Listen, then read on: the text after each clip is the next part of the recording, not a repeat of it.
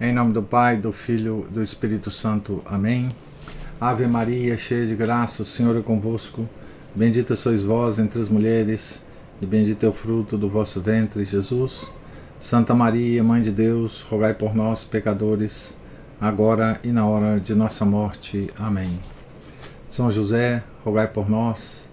São Felipe Neri, rogai por nós. Nossa Senhora de Fátima, rogai por nós. Em nome do Pai, do Filho e do Espírito Santo. Amém. Bom dia a todos. Nós estamos aqui na página 259 do livro Ao Pé da Cruz, ou As Dores de Maria, escrito pelo padre Frederico William Faber. Também havia nesta dor o retorno de um dos piores sofrimentos da fuga para o Egito mas agora em grau maior do que antes. Era terrível. Sempre consideramos Maria como alguém muito próxima de Deus, ainda que infinitamente distante, como uma criatura mais próxima.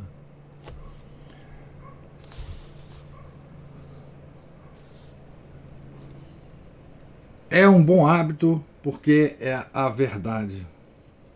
Mas não devemos esquecer que seu coração era sempre e eminentemente feminino. Imaginai o mar de faces selvagens que olhou nas estradas lotadas. Animais selvagens do deserto seriam menos temíveis. Cada paixão resplandecia naqueles olhos ferozes, tornados mais horríveis porque a inteligência humana se misturava ao olhar fixo, inflamado e inumano da possessão diabólica. Uma multidão com mulheres, possivelmente com crianças, todos sedentos de sangue, querendo-o a todo custo, gritando por ele como somente uma turba enlouquecida pode gritar.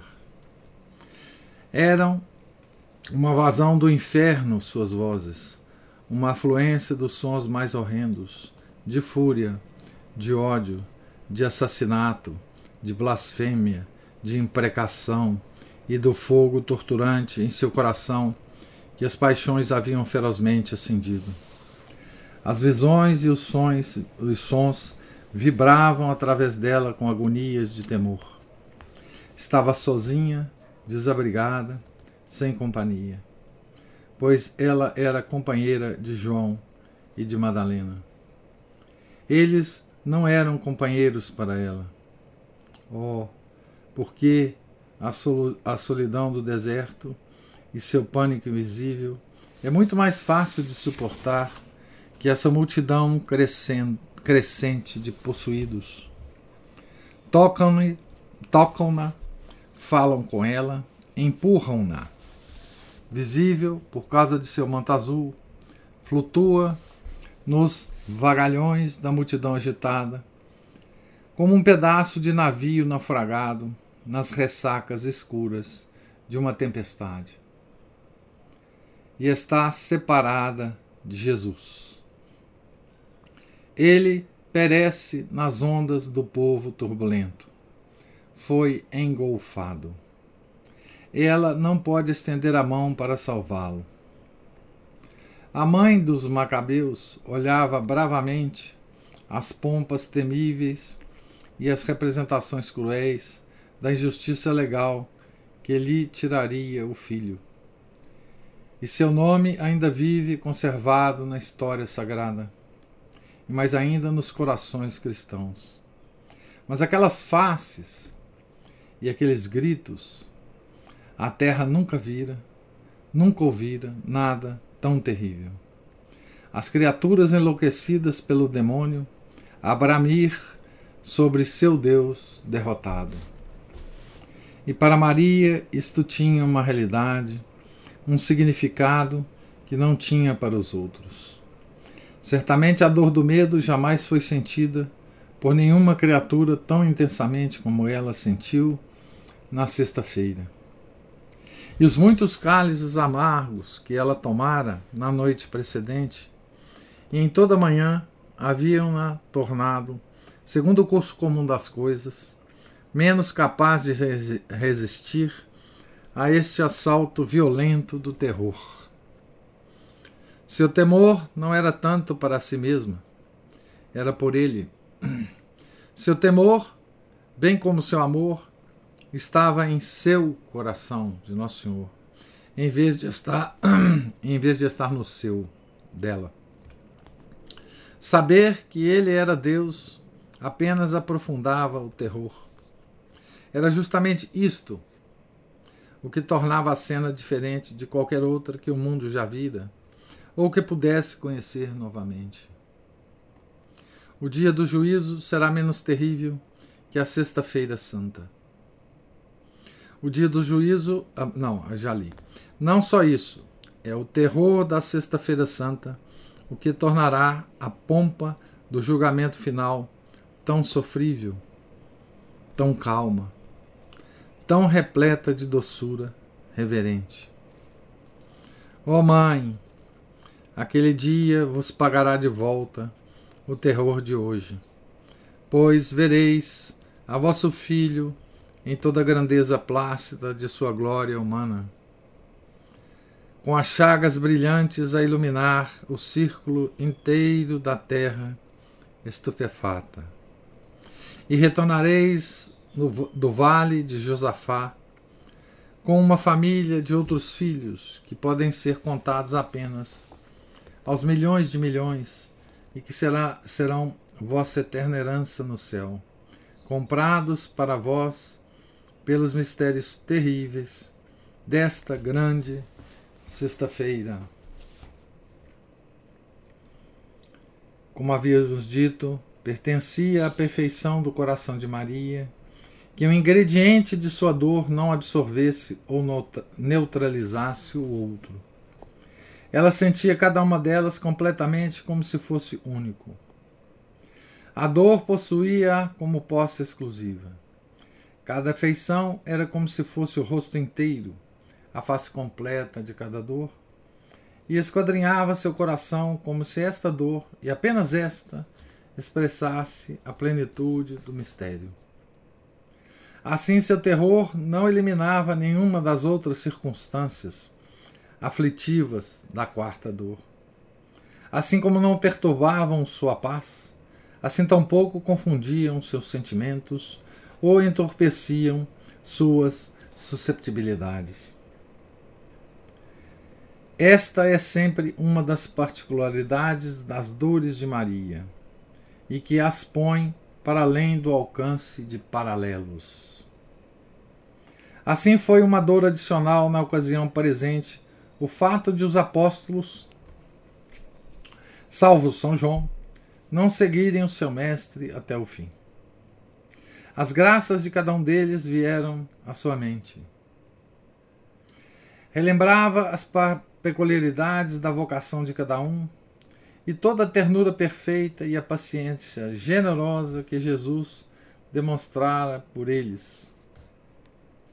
Viu as palavras de sabedoria eterna ser derramadas em sua alma, na comunicação das verdades mais sublimes, na bondade patética das admoestações afáveis.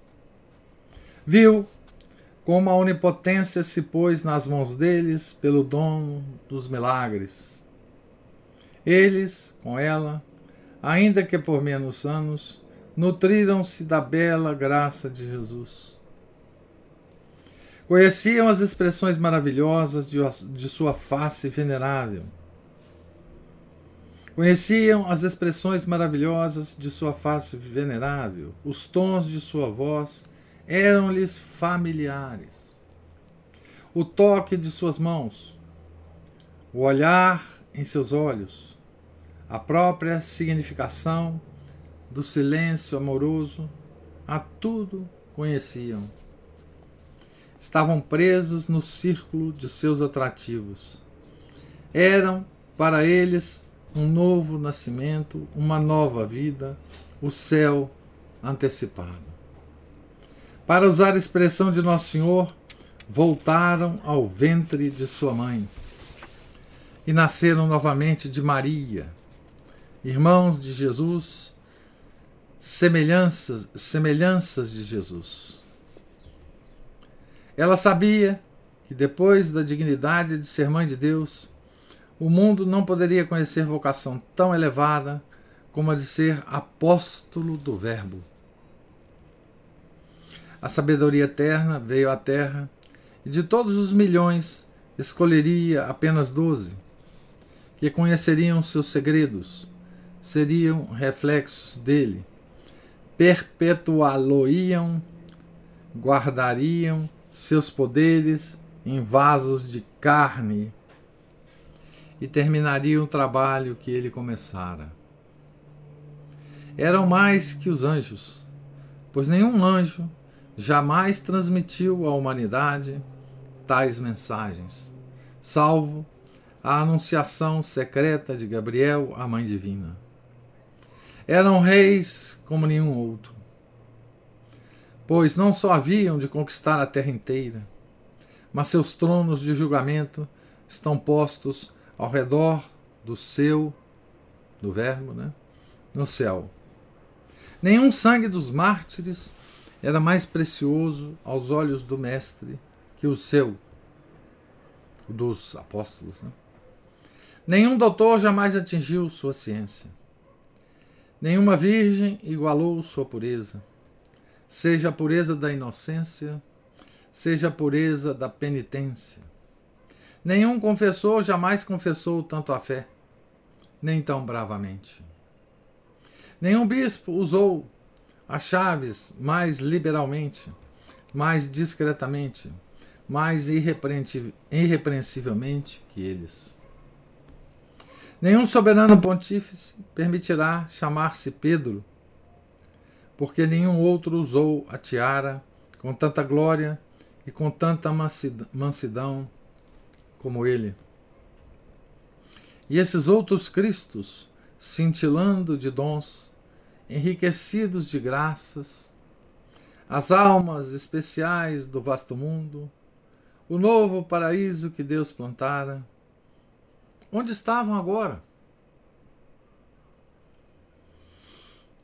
Pedro estava num lugar oculto, no Monte das Oliveiras, chorando amargamente sua queda.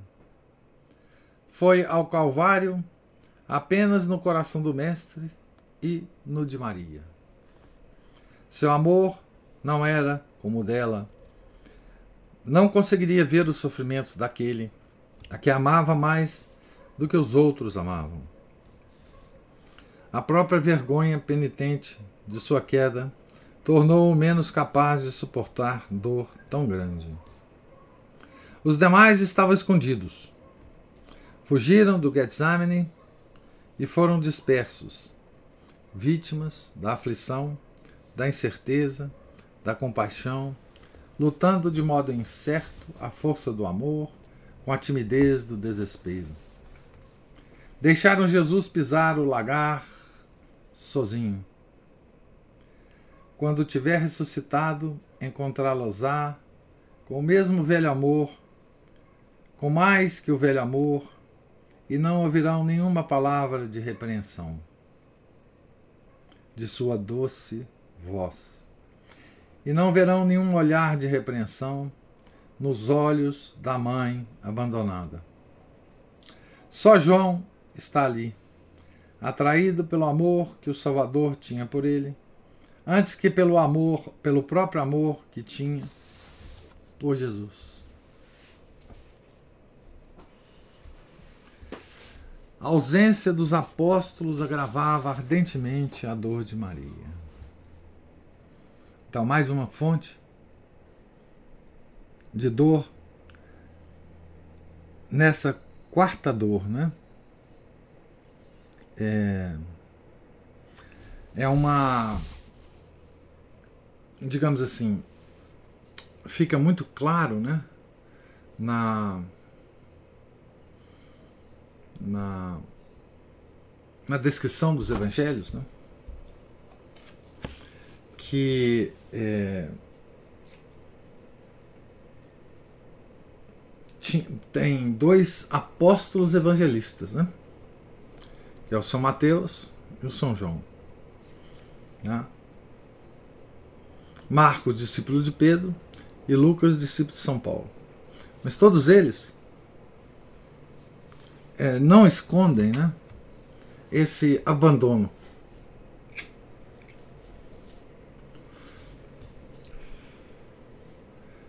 É,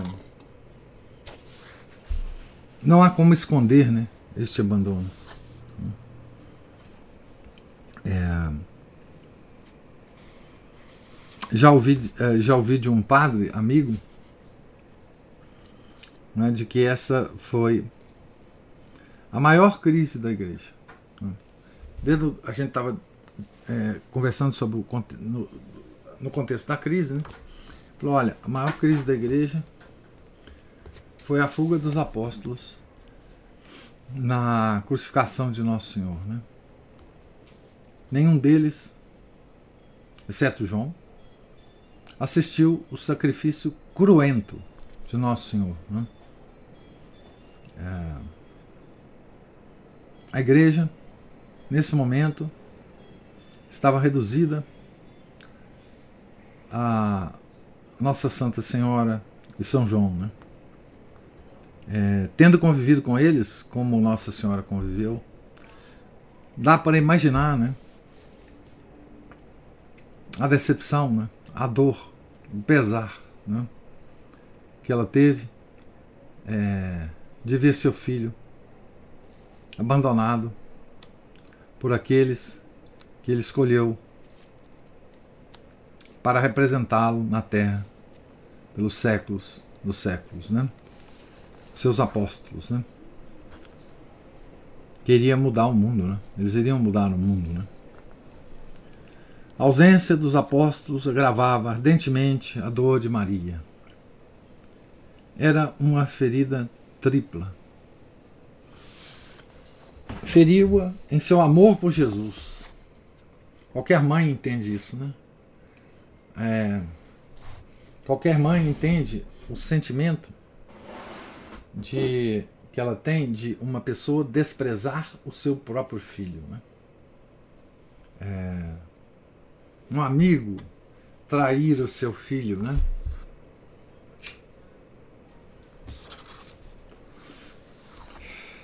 Isso dá para entender, né? Qualquer mãe entende isso. Né? Feriu-a em seu amor por Jesus. Sabia quão profunda era a ferida feita em seu sagrado coração. Então, ela sabia que isso também feria o sagrado coração de Jesus, né? Viu como, para muito além do açoite cruel e da coroação bárbara, seu amado era atormentado por esse cruel abandono da parte dos que tinha amado mais que aos demais homens. Ela podia quase imaginar a angústia que isto lhe causava. Ademais, seu amor por ele foi submetido a cruel martírio ao vê-lo assim abandonado e por aqueles cujo próprio ofício deveria levá-los ao Calvário, que deveriam ser testemunhas da crucificação, bem como da ressurreição. Havia algo inesperado nisto, ainda que predito. É sempre assim com a ingratidão. É uma faca de ponta tão afiada que não nos podemos assustar senão quando nos corta. Não importa por quanto tempo ou quão amargamente o tenhamos antecipado. Excusamos os homens que pensam, ainda que erroneamente, que foram vítimas da ingratidão. E assim reconhecemos a agonia da dor. Mas isto aferiu a ela mesma. Seu próprio amor pelos apóstolos a fez estimar o amor que tinham por ela. Era amor verdadeiro, amor intenso. Ela sabia-o. Mas por que só João estava com ela, no encontro com o filho, a carregar a cruz, na melancólica peregrinação ao Calvário. Um coração quebrantado como o seu não poderia poupar nenhum amor lhe coubesse de direito. E quando o amor de Jesus por ela obrava amargura em sua alma, em vez de consolo, não poderia livrar-se deste amor como uma alegria, como um repouso, como um consolo. Mas ela não pode esperá-lo. Sua obrigação é consolar e não, não ser consolada. Seu filho veio para servir, não para ser servido. Ela deve participar no mesmo ofício sublime. Deve esvaziar de consolo seu próprio coração e derramá-lo sobre todos, mantendo para si o que não é seu, mas o que ninguém mais é capaz de receber. O peso indizível de sua dor excessiva. Seria mais fácil subir o Calvário com os apóstolos em torno, mas por causa deles se contentou com ter apenas com ter apenas João. Contente de que os outros tivessem sido poupados de ver algo que os teria esmagado. Mas a ausência deles infligiu ainda outra ferida a seu coração, ao amor que tinha pelos apóstolos. A fraqueza deles era uma dor cruel para seu amor, e ainda lutava com a dor de saber que sofreriam muito mais por sua própria fraqueza. Afligia-se também, porque um dia eles se afligiriam muito por não terem ficado com Jesus até o fim. Lamentava igualmente, porque numa reflexão tardia se dariam conta de tudo o que tinham perdido por não testemunhar aqueles mistérios terríveis. Não houve dor no coração de nenhum deles que ela não tomasse em seu coração. Pois eles haviam tomado o lugar de José, e ela havia derramado sobre eles o amor que derramara sobre José. Ele estivera com ela nas três primeiras dores, porque eles estavam ausentes em sua quarta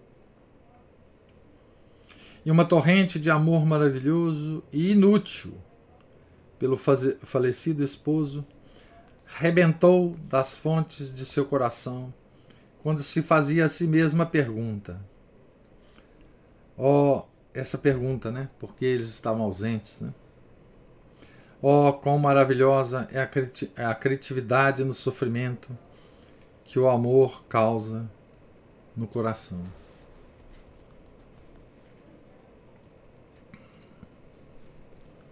Então, quando José morreu, né?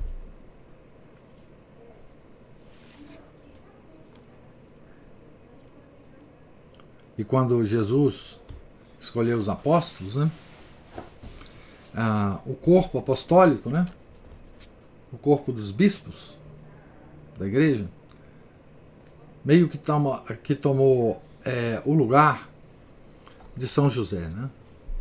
De proteção, de carinho, de amor por Maria, né?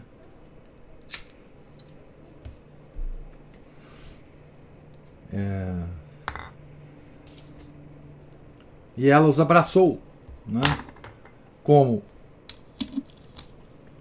substituto, né, de José e também como filhos, né? Como filhos. É a rainha dos apóstolos, né? Nós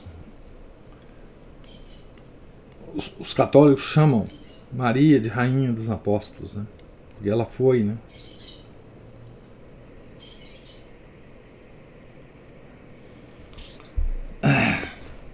É uma dor é, inimaginável essa, né? De ver o seu filho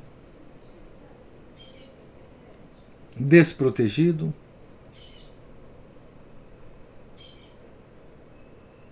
é, dos próprios apóstolos que o amavam tanto, que a amavam tanto. Né? Isso é uma dor maior do que aquela que ela via dos seus inimigos, o maltratando, né? Mas Judas era quase uma dor em si mesmo. Sabemos, pelas revelações dos santos, quanto ela lutou em oração por essa alma vil. Verteu todos os tipos de bondade para com ele, como se ele valesse para ela mais que Pedro ou que João. Assistiu com horror inefável os passos graduais pelos quais consumou sua traição.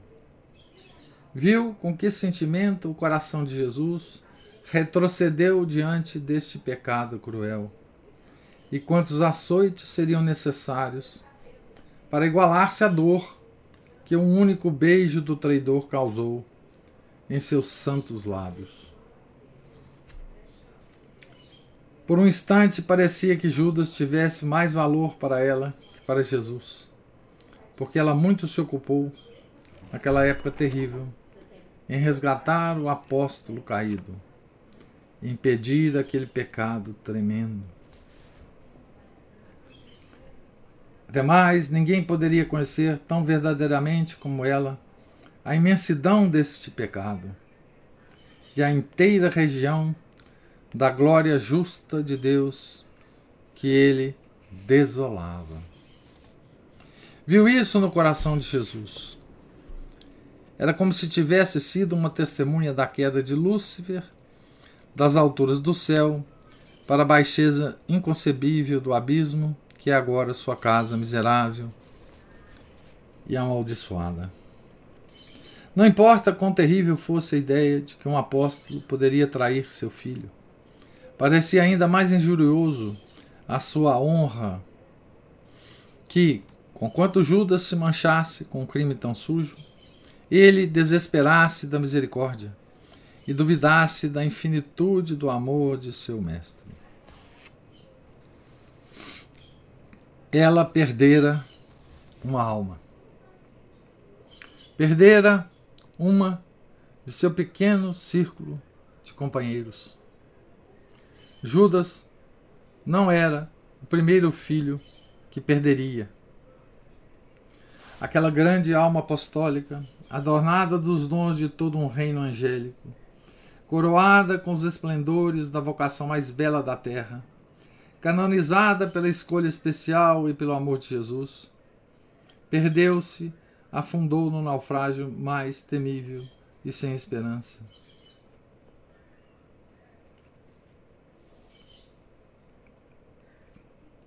Mesmo Maria tinha de aprender algumas coisas.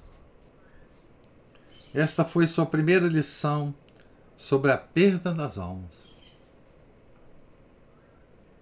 Se fôssemos mais semelhantes aos santos, saberíamos o que isto significa. A paixão começou com a perda da alma de um apóstolo e terminou com a salvação da alma de um pobre ladrão rejeitado. É por caminhos assim que Deus faz sua reparação. É, Judas, não é? Judas.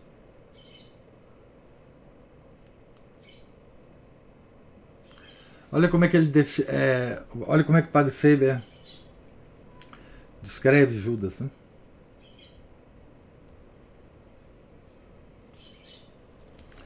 Aquela grande alma apostólica, adornadas dos dons de todo um reino angélico, coroada com os esplendores da vocação mais bela da terra. Canonizada pela escolha especial e pelo amor de Jesus, perdeu-se, afundou no naufrágio mais temível e sem esperança. E mais acima, ele, ele também fala de Judas, né?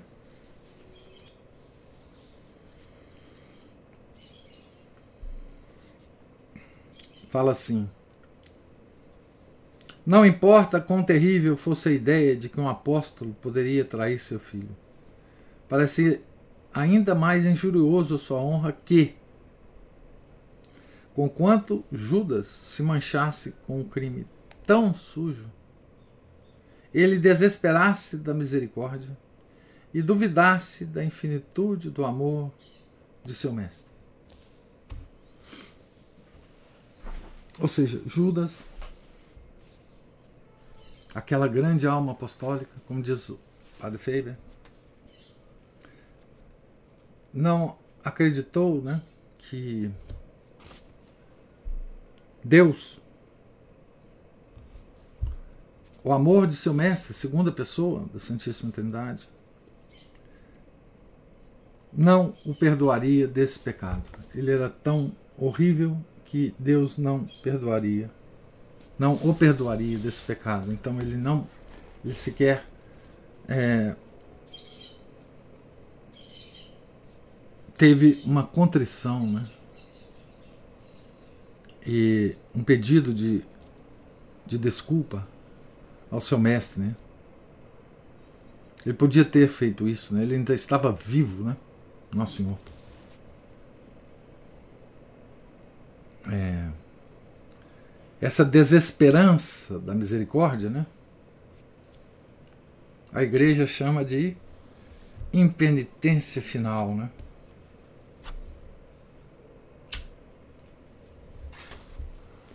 É o que leva a todos, né? Essa impenitência final é o que leva a todos para o inferno, né? E Maria então teve a experiência de perder uma alma, né? Perder uma alma. E por isso, quando a igreja nos fala, né? Que Maria tem todo o interesse em nós, em nossa alma, né?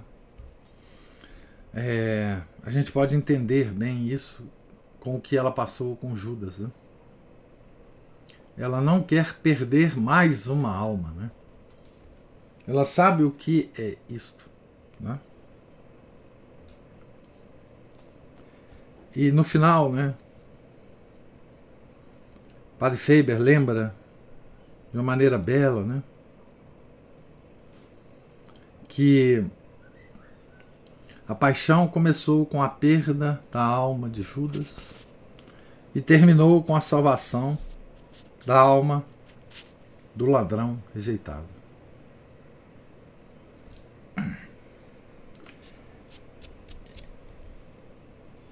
E exatamente o ato que o ladrão fez para se salvar e habitar com Nosso Senhor no céu foi exatamente o ato que Judas não fez. Né? Quer se arrepender dos seus pecados e pedir perdão a Deus e pedir que ele levasse a alma dele para o paraíso.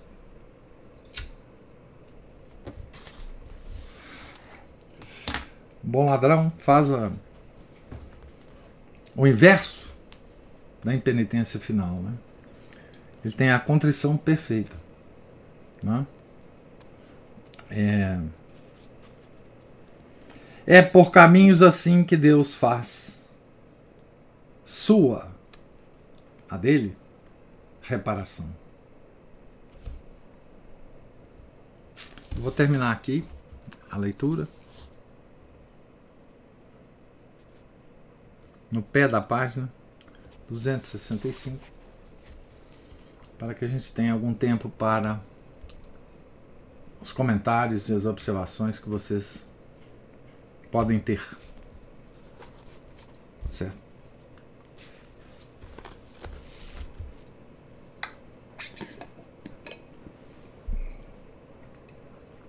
Professor, para mim é espantoso isso que o Padre Ferreira disse aqui, do quanto Nossa Senhora se ocupou da alma de Judas. A gente sabe pela revelação dos santos, né? Justamente aquele que entregou o filho dela. E que talvez represente a pior, a pior pessoa com que ela tenha convivido. Nem Herodes, nem Pilatos, porque Judas conviveu com Nosso Senhor muito de perto. Foi escolha né? dele. Isso. Uma escolha feita após um convívio tão próximo. Isso. Né? Porque os outros ainda vá lá que não conviveram, não conheciam, né? Não conheciam as obras. E não sabiam exatamente quem ele era. É. Mas Judas sabia. Viu todos os milagres e ela ainda se ocupar da alma dele. Então isso faz com que a gente pense o seguinte, o quanto que a gente tem que se apegar mesmo a Nossa Senhora para pedir pedir a ela que nos ajude, né, a não nos afastar de, de Deus é. e para trazer de volta para perto de Deus seu filho aqueles que nos são caros, né? Isso. Nossos irmãos, os nossos amigos, parentes que Isso. teimam em se manter distantes de, de é, Deus, né? Exatamente. E é por isso que a gente fala sempre, a gente afirma com a igreja, né? Que toda conversão se dá por meio de Maria. Né? porque ela é a grande é, a grande responsável por esse interesse de Deus. Né? A grande responsável por fazer valer né, cada gota do sangue do filho dela. É, para a salvação das almas. Né? É... Então, os interesses de Jesus são completamente é,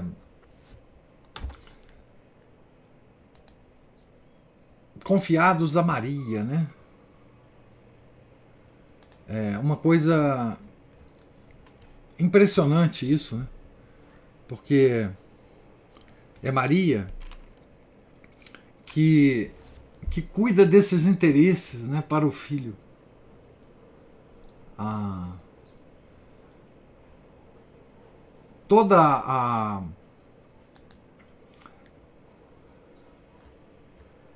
e, e, é exatamente por isso que, que, que ah, nós falamos e nós afirmamos e nós é, acreditamos, com toda a igreja, né, é que é pelas mãos de Maria que todos chegam à igreja, né? É, e isso é uma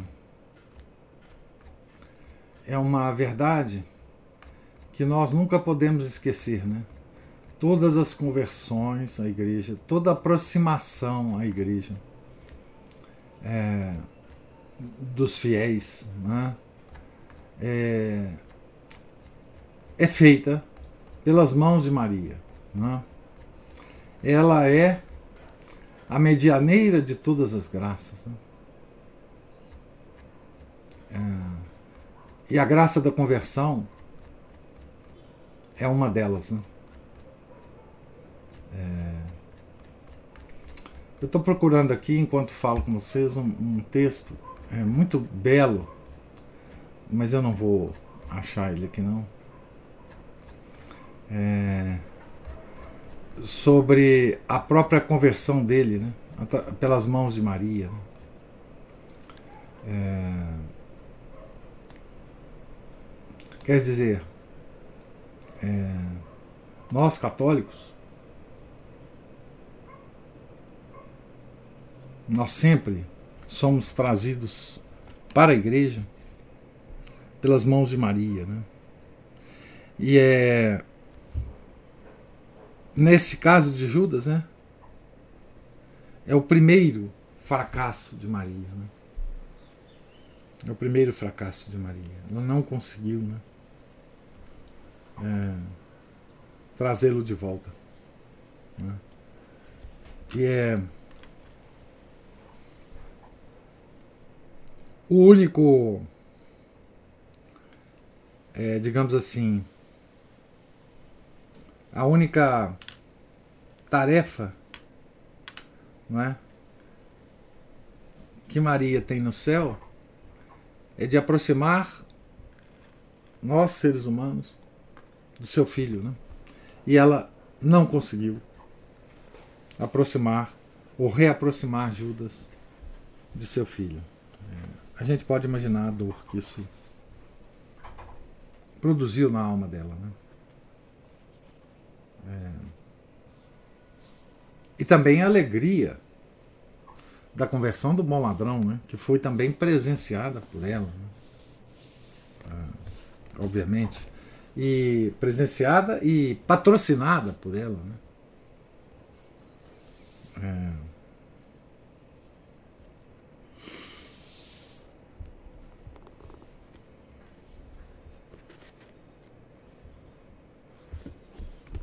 Senhor está falando da é, conversão do Padre Feber? Do, do Chesterton. O texto? Não, ah, do Chesterton. Não consigo ah, achar. Tá. Não consigo achar mais nada no. Eu, eu publiquei ele no, no, meu, no meu. No blog? No blog, mas não, não consigo achar. Deixa pra lá. É muito belo o texto. Se vocês acharem um, uma hora, vocês leem, que é muito, muito belo o, o texto do, do, do Chesterton, porque ele ele, ele fala como que ele fez uma viagem e em Brindisi ele se defrontou com a imagem é, de Nossa Senhora e, e foi aí que ele se ajoelhou e, e se converteu de fato, né? naquela grande movimento dele é, na direção da igreja, ele era um movimento de idas e vindas, né? Uh, e ele finalmente, então, eh, nessa viagem, decidiu, em frente à imagem de Nossa Senhora, é, se converter. Né?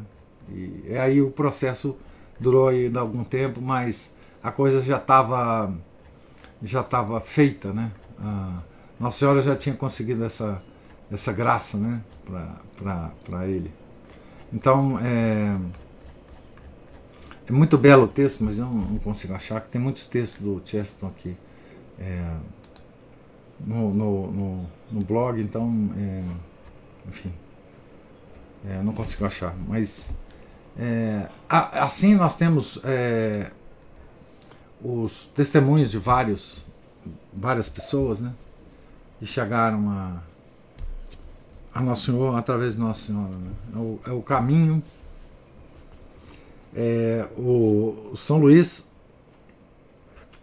logo no início daquele grande livro dele, de Mariologia, né? Tratado da Verdadeira Devoção à Virgem Santíssima, ele, ele inclusive fala assim: Maria é o nosso único caminho para Nosso Senhor. Por que, que é assim? É porque Deus quis. Porque se Deus não quisesse, poderia ser outro caminho. Né? Mas Deus quis que fosse assim. Então é a vontade de Deus que conforma é, esse nosso caminho para Nosso Senhor. Né? Através de sua mãe. Né? Não é um caminho é, obrigatório em si. Poderia ser outro? Poderia. Não é? Deus poderia ter escolhido qualquer outro caminho para nos aproximar do filho dele. Mas ele quis que fosse é, por Maria. Ad Iesum per Maria. Né? A Jesus por Maria. Então, é, é assim que Deus quis. Né?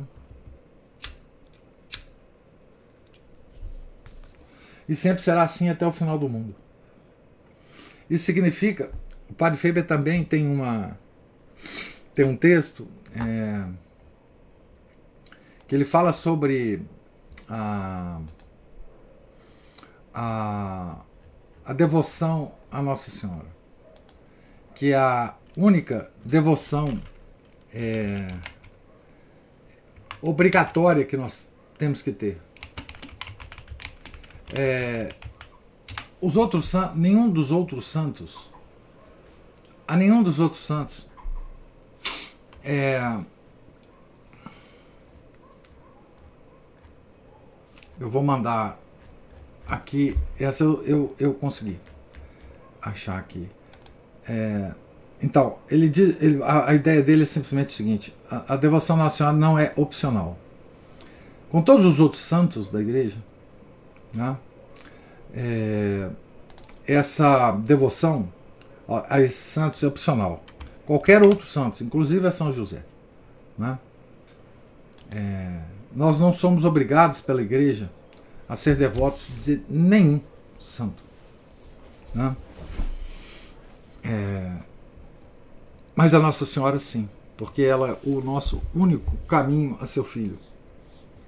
Por isso que a devoção dela está acima da devoção aos outros santos, né? É, a igreja tem um nome para essa devoção especial a Nossa Senhora, né? Não é adoração, né? Porque adoração a gente só deve a Deus, mas é uma devoção especial, né? Tem um nome especial. Né? É, é diferente de todas as outras devoções. É a única obrigatória. Você não precisa ser devoto de nenhum santo da igreja para ser salvo. Né? É, embora é, a, a devoção a São José é quase que uma consequência lógica da devoção a Nossa Senhora, mas nem a ele é obrigatória essa devoção, né? mas a Nossa Senhora sim. Então, é, é por isso que a igreja é, sempre a, a, a Nossa Senhora é, é uma, um escudo de proteção da igreja. Né? Ah, o, Chesterton, o dizia que nesse movimento de aproximação e distanciamento da igreja que ele teve na sua própria vida, era sempre um, um movimento de aproximação e afastamento de Nossa Senhora. É, Nossa Senhora sempre foi o centro desses movimentos da alma do Chesterton. É, o, o afastamento da igreja se dá pelo esfriamento da devoção a Nossa Senhora. Em todos os casos. Né? É, quando você se afasta da mãe de Deus, você se afasta da sua igreja. Né? O ódio a Nossa Senhora existe, né?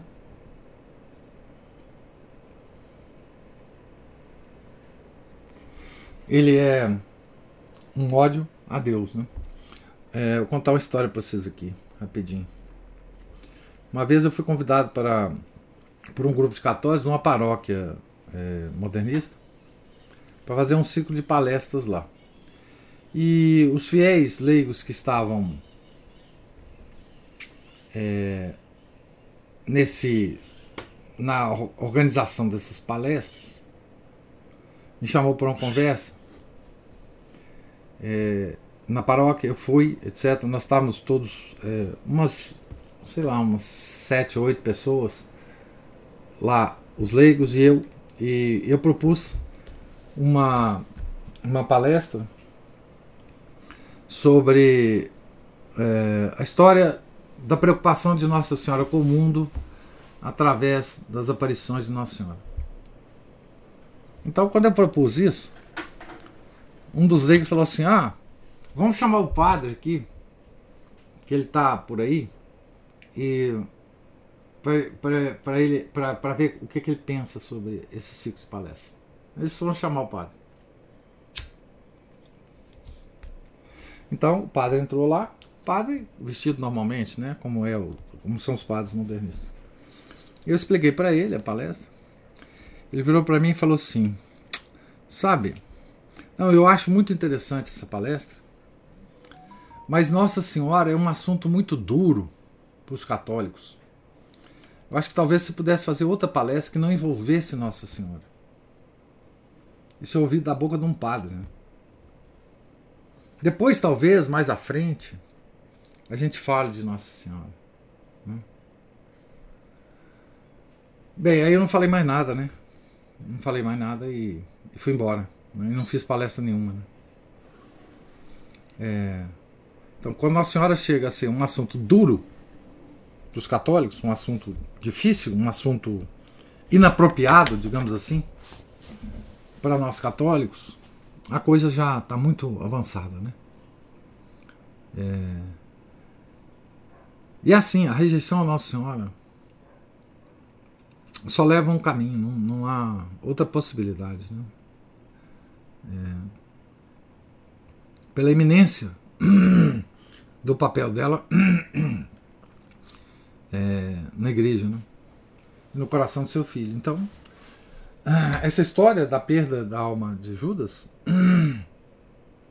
é uma história tocante porque mesmo Nossa Senhora perde almas. Não por ela, mas pelo, pela vontade do, do indigitado. Né? E é uma tristeza. Mas dá esperança, como você falou, Ana Paula para que a gente reze por ela, pela conversão dos nossos entes queridos. Né? É, ah, colocar na intenção dos terços, né? Essa, essa intenção especial, né? Enfim.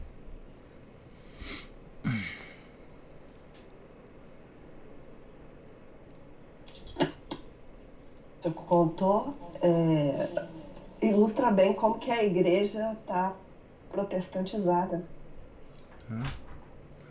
É. é, é. Isso aí é uma, é uma, é uma coisa tristíssima, né? Imagina a tristeza do coração de Nossa Senhora ouvir isso que o padre me falou, né? Um padre, né?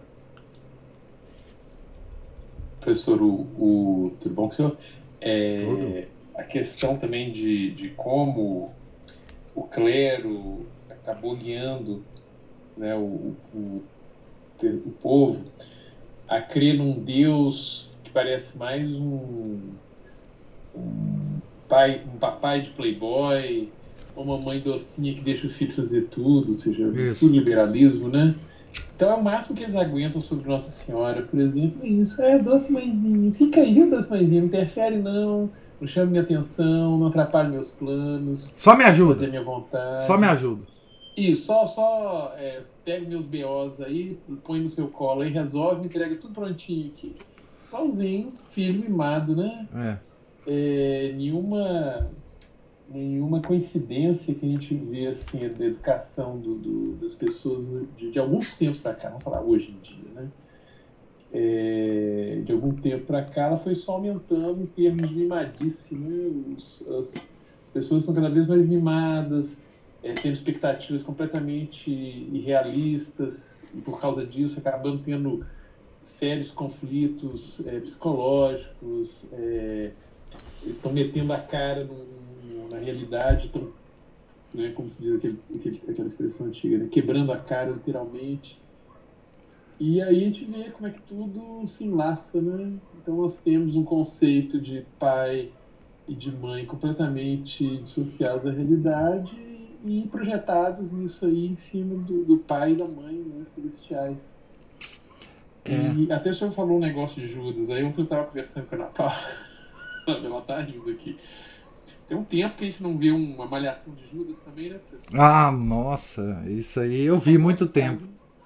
Eu vou fazer um aqui em casa, um judinho pequenininho, vou colocar os bombinhos na barriga dele, vou filmar e depois vou postar o pessoal. É. Tem que mostrar isso aí para as gerações mais novas aí, porque o pessoal, ah, malhação de Judas? É, muitos não sabem nem quem é Judas, né? É.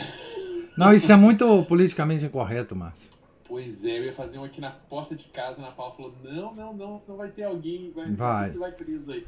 Eu vou pendurei no, no chuveiro aqui, no maior, melhor estilo enforcamento de presidiário, né? Aham. Fazer um de papel É. aqui, e depois eu filmo, vai chegar nas mãos do senhor aí. Você sabe que até uns 10 anos atrás tinha uma malhação de Judas aqui no meu bairro, numa praça.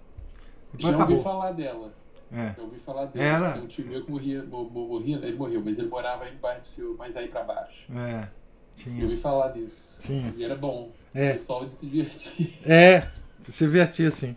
Era perto de uns botecos, inclusive, o pessoal depois ia pros botecos. Isso, acho que ele morava, né, inclusive, perto de alguns. Ele acho que tinha um na- na esquina, ele tava numa esquina e um boteco na outra. É. Oh, meu Deus, coisa horrorosa. É. Né? Mas, é, mas é isso. Bom, era só isso que eu ia dizer. Obrigado, professor. Hoje não É. foi muito profundo, não. A malhação, não, a malhação de Judas, você lembrou muito bem. Isso era comum, né? Toda Semana Santa. Isso era muito comum é, na era uma parte, digamos assim, festiva da Semana Santa, né?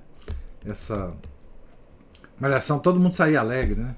É, por ter tido a oportunidade de malhar o Judas, né? Mas é o que você falou, esse negócio perdeu o sentido porque ninguém mais sabe quem é Judas, né? É, corre o risco de alguém falar ah, Judas era da, de uma minoria, vocês estão discriminando uma minoria. Enfim, é, Judas era trans, é, ou, ou, enfim, qualquer coisa desse estilo né, ah, moderno. Né? É, mas ah, o que eu queria comentar muito rapidamente é que, na medida em que o fervor da devoção à Nossa Senhora diminui, e isso é impressionante, aumenta o interesse dos católicos em aparecimentos de Nossa Senhora. É, eu estou fazendo uma relação aqui que pode não ter nenhuma relação de causa e efeito, mas é simultâneo, pelo menos. Quer dizer, à medida que o interesse, o fervor, a devoção de Nossa Senhora vem diminuindo no mundo, maior é, vem crescendo enormemente o interesse dos católicos em qualquer notícia de aparição de Nossa Senhora em qualquer lugar. E eles desencavam umas, umas aparições antigas, inclusive, que ninguém, de repente ninguém tinha ouvido falar disso. E aí eles desencavam uns livros antigos das aparições e, e das coisas e não sei o que, etc. Então, é, enfim, é, a piedade católica em relação a Nossa Senhora agora é completamente superficial. É uma piedade que não que não requer nada. É uma piedade que é vazia. Né? Uma piedade que é só aparência. Não é? Que é só viagens. Né? Aqui tem. É, não estou dizendo que todo mundo que vai nessas viagens é, tenha uma piedade vazia. Não é isso. Mas são viagens, né? viagens aparecidas, aquelas coisas. É, existem instituições né?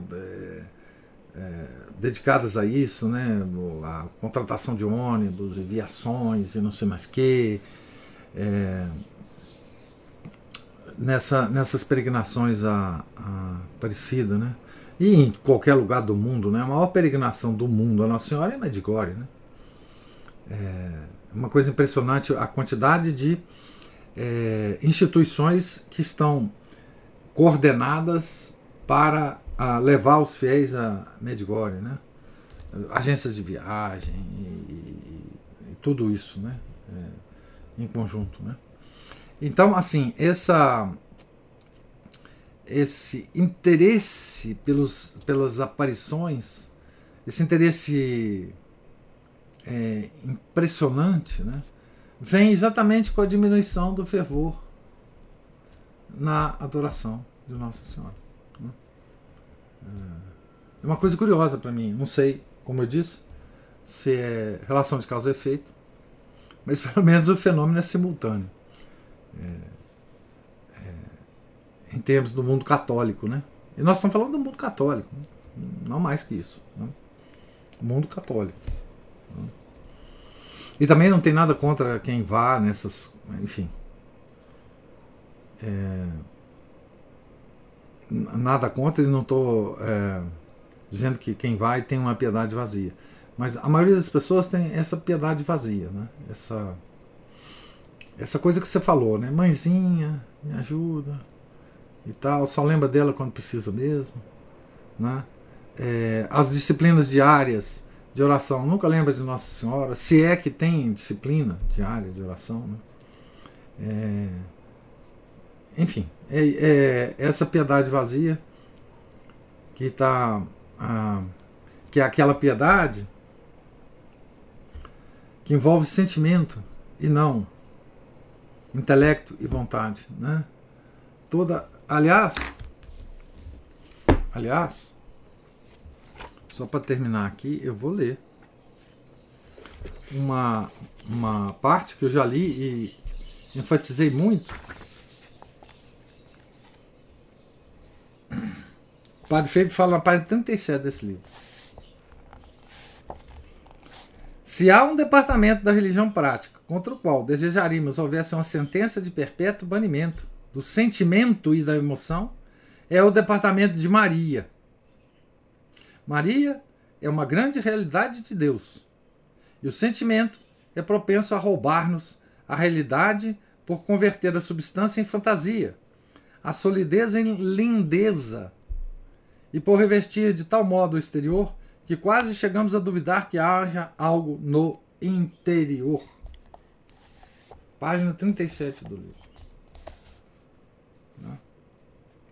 Então, claro, Padre Febre já convivia com isso na, na, na, época dele, mas agora, enfim, só existe praticamente isso. Né? A solidez em lindeza, converter a substância em fantasia, a solidez em lindeza e por revestido de tal modo o exterior que quase chegamos a duvidar que haja algo no interior de Maria. É isso que nós fazemos hoje. É isso que nós fazemos hoje. Sem tirar nem pôr.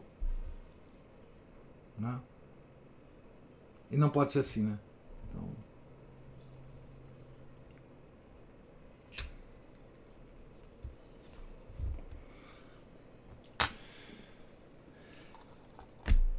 Então, gente, Deus lhes pague a presença, a paciência, os comentários.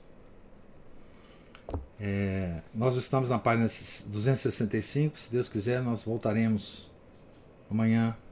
Retornaremos aqui ao pé da página 265. Tenham todos um santo dia. Fiquem com Deus. Em nome do Pai, do Filho e do Espírito Santo. Amém.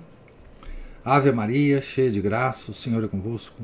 Bendita sois vós entre as mulheres, e bendito é o fruto do vosso ventre, Jesus. Santa Maria, Mãe de Deus, rogai por nós, pecadores, agora e na hora de nossa morte. Amém. São José, rogai por nós. São Felipe Neri, rogai por nós.